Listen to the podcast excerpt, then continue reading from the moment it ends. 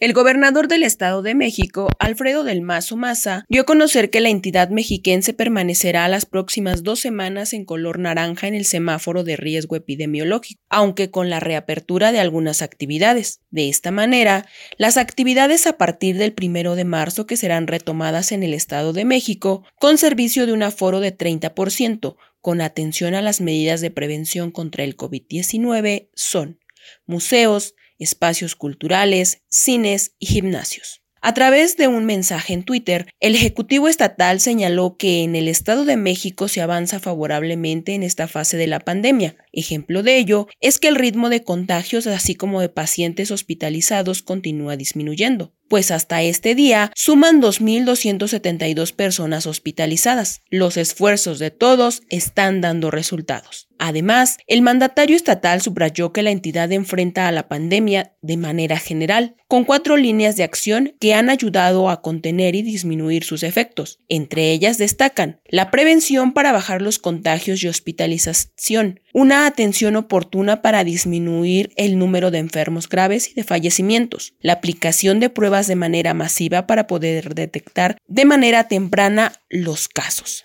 Mi reporte. Buenas tardes.